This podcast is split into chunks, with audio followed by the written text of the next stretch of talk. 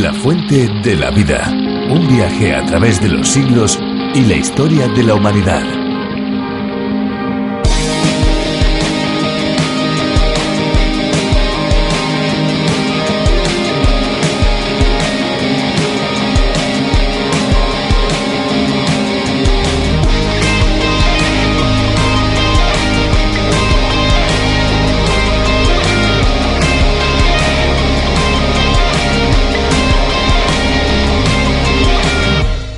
La Gruta Azul es un espectáculo natural en la isla de Capri, en Italia, tan sencillo como sorprendente. La luz que ingresa desde el exterior se refracta en el agua de la cueva con un efecto espectacularmente azulado, sin duda alguna un lugar para ver al menos una vez en la vida. Bienvenidos amigos un día más a la Fuente de la Vida. Les habla Esperanza Suárez. ¿Qué tal Fernando? ¿Cómo estás? Muy bien Esperanza, contento de estar de nuevo frente a estos micrófonos. ¿Qué tal amigos? Les saluda Fernando Díaz Sarmiento. Muchas gracias a todos los que nos escuchan por primera vez y por supuesto a los que ya son asiduos, ya son amigos de este espacio. Para ellos nuestra bienvenida también está asegurada. Pues la Fuente de la Vida es un espacio de 30 minutos seguramente diferente a lo que tal vez ustedes estén acostumbrados a escuchar de lunes a viernes nos subimos a este tren radiofónico en el que parada tras parada vamos a ir recorriendo el libro de los libros. Un viaje de larga duración porque vamos a estar con todos ustedes nada más y nada menos que cinco años. Cinco años en los que vamos a ir desgranando esas verdades recogidas en el libro más maravilloso y excelente que existe, la Biblia. Este espacio toma su idea de la versión original denominada A través de la Biblia, que fue desarrollada por el teólogo John Bernard Magui. Para España ha sido el profesor de Biblia y Teología, Virgilio Bagnoni, el que lo ha adaptado y traducido. Aquí el título es bien refrescante, La fuente de la vida. Tú lo has dicho, Esperanza, bien refrescante. En este viaje también hay lugar para la buena música, por eso cada día seleccionamos detenidamente una canción para que nuestros amigos que nos sigan puedan disfrutar. Pues sí, la canción que tenemos preparada para hoy estoy segura que te va a encantar no solo a ti, Fernando, sino también a nuestros amigos. Así que vamos a escucharla y después decimos qué nos parece. Allá vamos.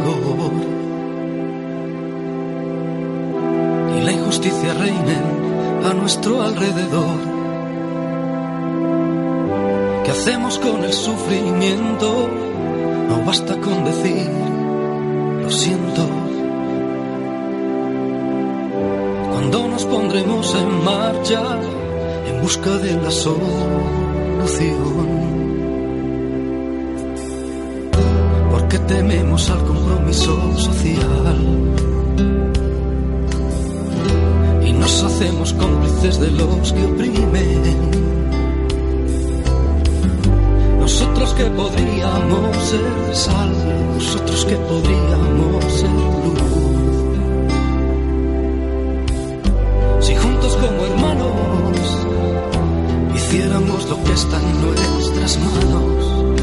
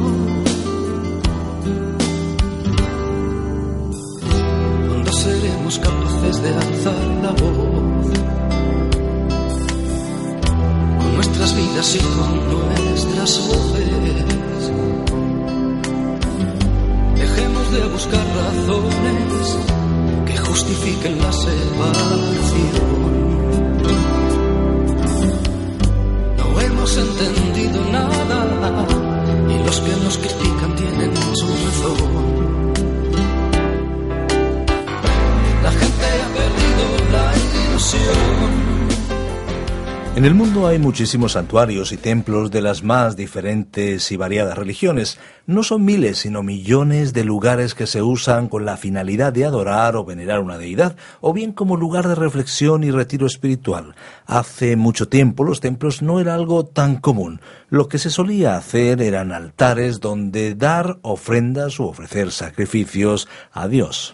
Pero ¿cuál es el sentido de hacer todo esto? Lo cierto es que las muchas religiones y los credos que existen son sucedáneos de los preceptos establecidos por el único y verdadero Dios, el autor de la Biblia, el Dios de Abraham, de Isaac y de Jacob, aquel que envió al mundo a su único Hijo Jesucristo para morir como sacrificio por todo el que crea para que no se pierda y de esta manera tenga vida eterna. Pues hoy nos vamos a los capítulos 4, 5 y 6 del primer libro de Reyes. Llegamos en estos pasajes al momento cumbre cuando está determinado a edificar un lugar específico para que pueda habitar Dios. Qué diferente al concepto del Nuevo Testamento, donde ya el lugar de morada divina no es un lugar tanto físico, sino el corazón del ser humano. Bien, pues vamos allá al libro de Reyes, acompáñenos y escuchemos ya a Virgilio Bagnoni. La fuente de la vida. En nuestro programa anterior estuvimos hablando de la gran sabiduría y la fama de Salomón, y se nos dice que fue más sabio que todos los hombres. Continuemos hoy considerando este mismo aspecto y leamos los versículos 32 y 33 de este capítulo 4 del primer libro de los Reyes. Compuso tres mil proverbios y sus cantares fueron mil cinco. También disertó sobre los árboles desde el cedro del Líbano hasta el hisopo que nace en la pared. Asimismo disertó sobre los animales, sobre las aves, sobre los reptiles y sobre los peces. Se nos dice aquí que Salomón compuso tres mil proverbios. Tenemos solamente algunos centenares de proverbios registrados en la Biblia. Sus canciones fueron mil cinco. Realmente era un buen escritor de canciones. Tenemos una sola de ellas en nuestras Biblias y es el Cantar de los Cantares. Ahora, Salomón era también un arboricultor, y por eso pudo disertar sobre los árboles. Dijo en una ocasión, desde el cedro del Líbano hasta el hisopo que nace en la pared. El hisopo es una hierba pequeña que crece entre las rocas. Salomón también era zoólogo, pues habló de los animales. Era ornitólogo, porque habló de las aves. Era entomólogo, pues habló de los reptiles e insectos. Era también ictiólogo, pues dice aquí que también habló de los peces. Había estudiado estos temas y era una autoridad en todos estos campos. Y Salomón tenía interés en todos estos temas científicos. Y este capítulo 4 del primer libro de los Reyes concluye con el versículo 34 diciendo, Para oír la sabiduría de Salomón venían de todos los pueblos y de parte de todos los reyes de los países a donde había llegado la fama de su sabiduría. O sea que Salomón ganó una fama mundial por su sabiduría y muchos vinieron a escucharlo. Tenemos algunos de los proverbios que compuso en el libro de los proverbios. Como ya hemos dicho, estos proverbios son extremadamente provechosos para cualquier joven que esté llegando a la edad adulta. Hay ciertos proverbios que pueden resultar una guía útil en la vida y en los negocios porque Dios es muy práctico. Y hay ciertos principios básicos para guiar los aspectos esenciales de nuestra vida diaria que aparecen en el libro de los Proverbios. Ahora, no tratamos de decir que al guardarlos alguien se puede convertir en un cristiano, pero creemos que con toda seguridad son guías útiles para la vida. Bien, y así llegamos al final del capítulo 4 del primer libro de los Reyes, y entramos ahora al capítulo 5. En los capítulos 5 y 6 se trata el tema de la construcción del templo. En este capítulo 5 vemos que Hiram, de Tiro, suplió a Salomón la madera y obreros para la edificación del templo. El número de los obreros y trabajadores de Salomón se menciona también en este capítulo. Comencemos pues leyendo el primer versículo de este capítulo 5. Hiram, rey de Tiro, envió también sus siervos a Salomón luego que oyó que lo habían ungido rey en lugar de su padre, pues Hiram siempre había amado a David. Lo que Hiram, rey de Tiro, haría en ese momento no se debía a su afecto por Salomón. Sería más bien debido a su cariño, estima y su respeto por el padre de Salomón, el rey David. Y continuamos leyendo en los versículos 2 al 4. Entonces Salomón envió a decir a Hiram, Tú sabes que mi padre David no pudo edificar una casa al nombre del Señor, su Dios, a causa de las guerras en que se vio envuelto, hasta que el Señor puso a sus enemigos bajo las plantas de sus pies. Ahora el Señor, mi Dios, me ha dado paz por todas partes, pues no hay adversarios ni males que temer. Estimado oyente, Solo Dios puede dar la paz, sea esta la paz mundial o la paz en el corazón humano. Solo Dios puede dar ese descanso que el corazón humano necesita. Es por eso que nuestro Señor Jesucristo, cuando le rechazaron como rey, pudo extender su invitación personal, privada e individual y en el Evangelio según San Mateo capítulo 11 versículo 28 invitó diciendo, Venid a mí todos los que estáis trabajados y cargados, y yo os haré descansar. Solo Cristo Jesús puede darnos esa clase de descanso. Y ahora Dios había dado a Salomón descanso de la guerra y paz en todos los sentidos. Leamos ahora el versículo 5 donde él también pudo decir, Yo por tanto he determinado ahora edificar una casa al nombre del Señor mi Dios, según lo que el Señor dijo a mi padre David. Tu hijo, a quien yo pondré en el trono en lugar tuyo, él edificará una casa a mi nombre. La idea de la edificación del templo tuvo su origen en David, pero a él no le fue permitido edificarlo porque él había sido un hombre de guerra. No sería malo considerar algunas de las circunstancias que rodearon la edificación del templo. El hombre ha sido un constructor desde el mismo principio. En el libro del Génesis capítulo 4 versículos 16 y 17 se nos dice lo siguiente. Salió pues Caín de delante del Señor y habitó en tierra de Nod, al oriente de Edén. Y conoció Caín a su mujer, la cual concibió y dio a luz a Enoc, y edificó una ciudad a la cual dio el nombre de su hijo Enoc. Ahora, sobre la faz de la tierra hay grandes montículos que esconden las ruinas de las grandes ciudades y de los edificios magníficos del pasado. La pala del arqueólogo ha penetrado hasta grandes profundidades, y hasta cierto punto nos es posible evaluar cada civilización según la altura que hayan alcanzado sus edificios.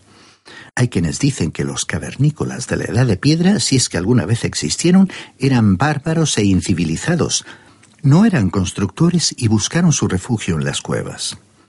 Ahora los egipcios, los asirios, los babilonios, los griegos y los romanos son considerados civilizados, y esto es evidenciado por su arquitectura.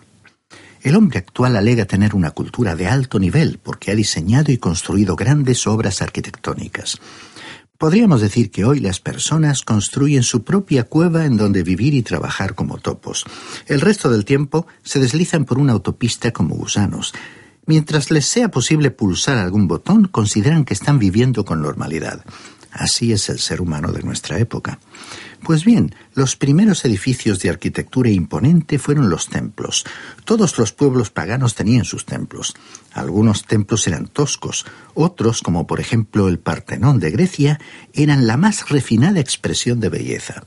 Creemos que todo este afán por construir grandes estructuras tuvo su origen en la Torre de Babel, que fue nada menos que un monumento a la oposición del hombre a Dios.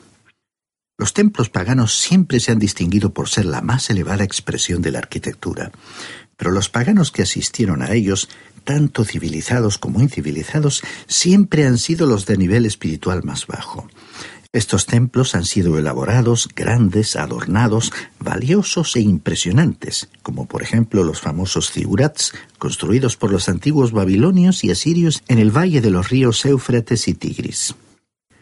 Entre los más hermosos y más conocidos tenemos los templos de los reyes en el río Nilo, de Asurbanipal en Nínive, de Marduk de Babilonia y de los aztecas de México. Estos imponentes templos han sido edificados a dioses como Baal de los fenicios, Atena de los griegos y Júpiter de los romanos. Y la realidad es que todos son manifestaciones de rebelión contra Dios. El apóstol Pablo, escribiendo en su carta a los romanos, dijo en el capítulo 1, versículo 21, Habiendo conocido a Dios, no le glorificaron como a Dios, ni le dieron gracias. Al contrario, se envanecieron en sus razonamientos y su necio corazón fue oscurecido. Luego, ¿qué hicieron? Bueno, construyeron templos. Y continuó diciendo el apóstol en el mismo capítulo, versículo 23, y cambiaron la gloria del Dios incorruptible por imágenes de hombres corruptibles, de aves, de cuadrúpedos y de reptiles. Es decir, hicieron templos donde esperaban que habitase su Dios o dioses. Sin embargo, el templo que Salomón edificó nunca fue considerado en las Sagradas Escrituras como una casa en la que Dios viviría. En el segundo libro de Crónicas veremos que durante la ceremonia de la dedicación del templo, Salomón dejó muy en claro que Dios no moraba en ese lugar. Leemos en ese segundo libro de Crónicas, capítulo 6, versículo 18. Pero ¿es verdad que Dios habitará con el hombre en la tierra? Si los cielos y los cielos de los cielos no te pueden contener, ¿cuánto menos esta casa que he edificado? Si alguien creyera que el templo fue edificado como una casa en la cual Dios moraría, en realidad no comprendería el verdadero significado del edificio. Fue más bien una forma de acercamiento del hombre hacia Dios y un acceso a Dios por medio de los sacrificios. Observemos primero la concepción del templo, luego su construcción y carácter. Todos estos pasos tienen gran importancia.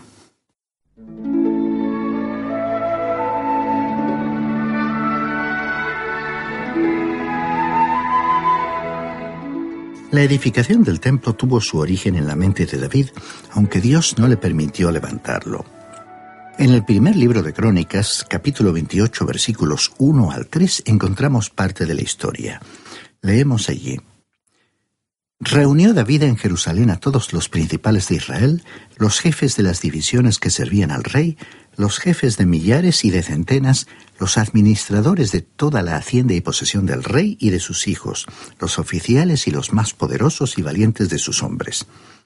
Entonces el rey David se puso en pie y dijo, Oídme, hermanos míos y pueblo mío, yo tenía el propósito de edificar una casa en la cual reposara el arca del pacto del Señor y sirviera de estrago a los pies de nuestro Dios.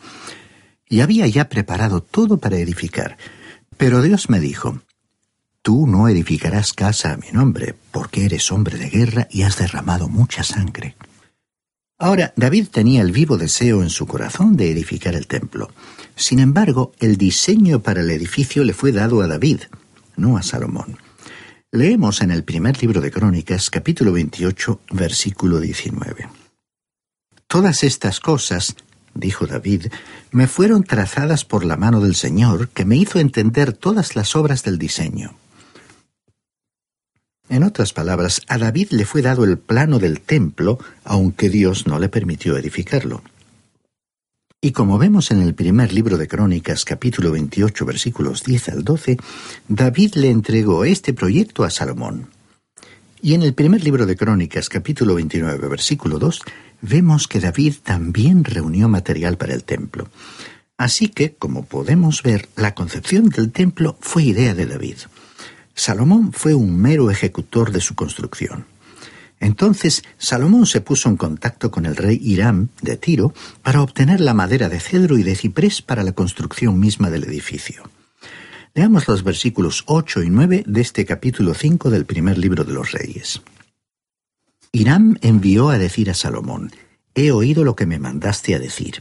Haré todo lo que te plazca acerca de la madera de cedro y la madera de ciprés mis siervos la llevarán desde el Líbano al mar, la enviaré en balsas por mar hasta el lugar que tú me señales. Allí se desatará y tú la tomarás, y tú cumplirás mi deseo al dar de comer a mi familia. También veremos que además de los obreros de Tiro, Salomón empleó a muchos obreros israelitas. Leamos los versículos 13 y 14. El rey Salomón decretó una leva en todo Israel, la cual ascendió a treinta mil hombres, que enviaba al Líbano por turnos cada mes, de diez mil en diez mil. Un mes estaban en el Líbano y dos meses en sus casas. Adoniram estaba encargado de aquella leva.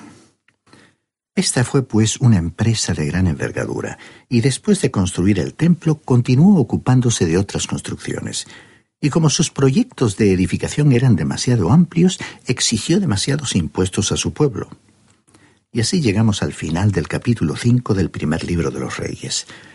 Vamos ahora a considerar el capítulo 6, versículos 1 al 10. En este capítulo tenemos la edificación del templo, los aposentos del templo, la promesa de Dios en cuanto al templo, el techo, los adornos, los querubines, el atrio y el tiempo de su edificación. Y Salomón comenzó a construir el templo. Fue hecho según el plan general del tabernáculo del desierto, pero duplicando todas las dimensiones. Fue más adornado, elaborado y costoso. Se perdió la simplicidad del tabernáculo, lo que parece haber coincidido con un deterioro espiritual, como veremos más adelante.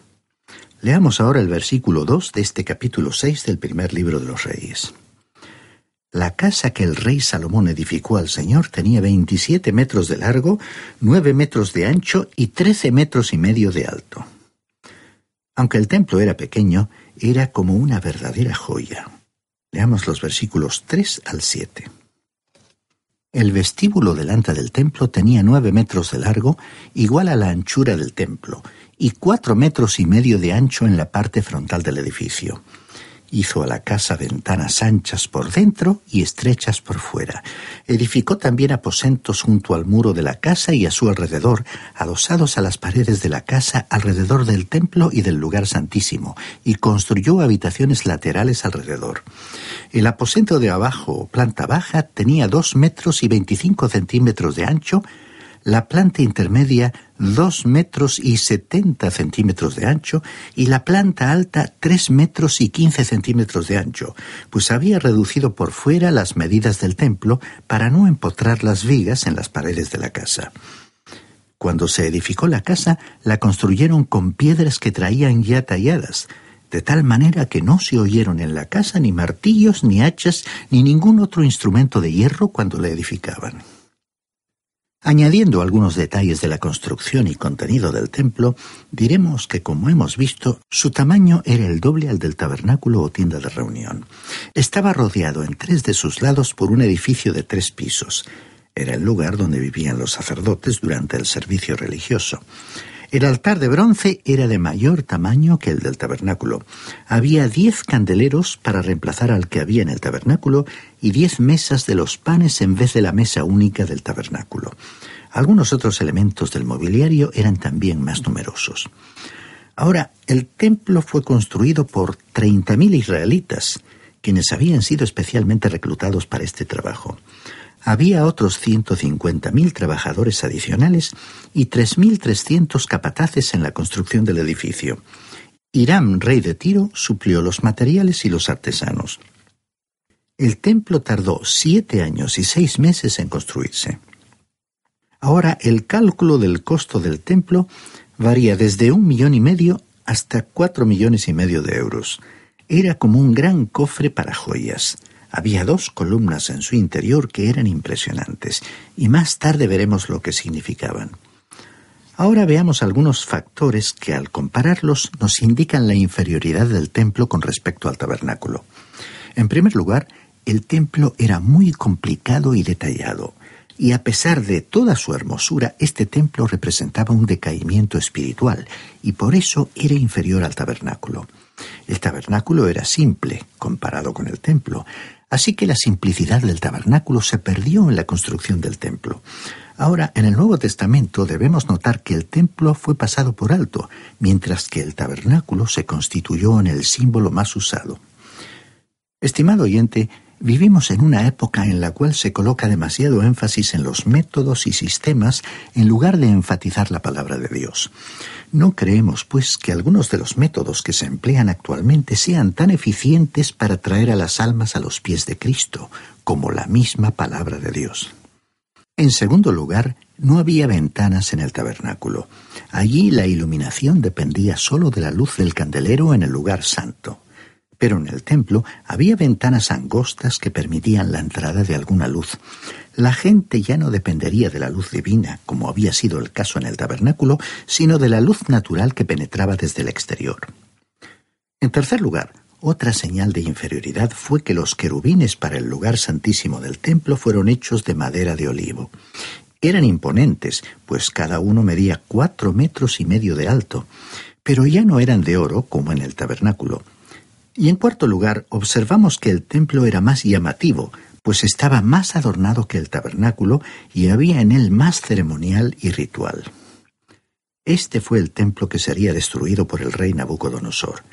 Más tarde, el templo construido por Zorbabel sería a su vez destruido y suplantado por el templo de Herodes, existente en los tiempos de Cristo. De hecho, el templo señalaba al Señor Jesucristo.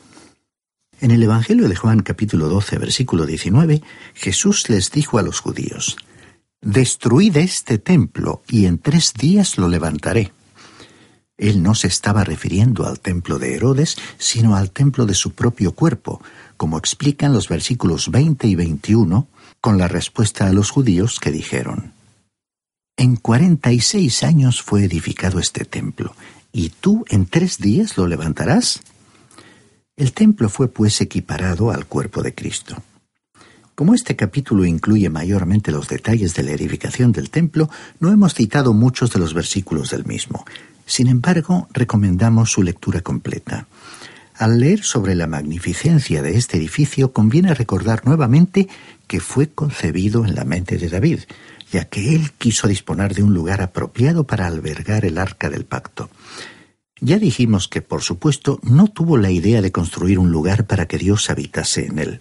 Su propósito fue proporcionar un lugar de acceso a Dios por medio de los sacrificios. Hemos destacado su complejo diseño comparándolo con el tabernáculo. Sin embargo, Dios honró al templo con su presencia y ese lugar fue lleno de la gloria de Dios, como veremos en el próximo capítulo. Terminamos con una reflexión sobre el templo y los templos en general. La mera asistencia a un templo no indica necesariamente que el que allí acude con la intención de acercarse a Dios y adorarle tenga una relación personal con Dios. Recordamos el relato de la conversación de Jesús con la mujer samaritana, relatado en el Evangelio de Juan capítulo 4. La mujer le había dicho a Jesús, Nuestros padres adoraron en este monte, pero vosotros, los judíos, decís que en Jerusalén es el lugar donde se debe adorar. Entonces el Señor le respondió, La hora viene y ahora es, cuando los verdaderos adoradores adorarán al Padre en espíritu y en verdad, pues así quiere el Padre que le adoren los que le adoran. Dios es espíritu, y los que le adoren, en espíritu y en verdad es necesario que le adoren. Estimado oyente, los verdaderos adoradores son aquellos que son conscientes de que Jesús es la verdad de Dios y el único camino hacia Dios el Padre. Adorar en verdad es adorar a Dios por medio de Jesucristo. Adorar en espíritu es adorar a Dios por su espíritu que introduce al creyente en la nueva esfera espiritual del reino.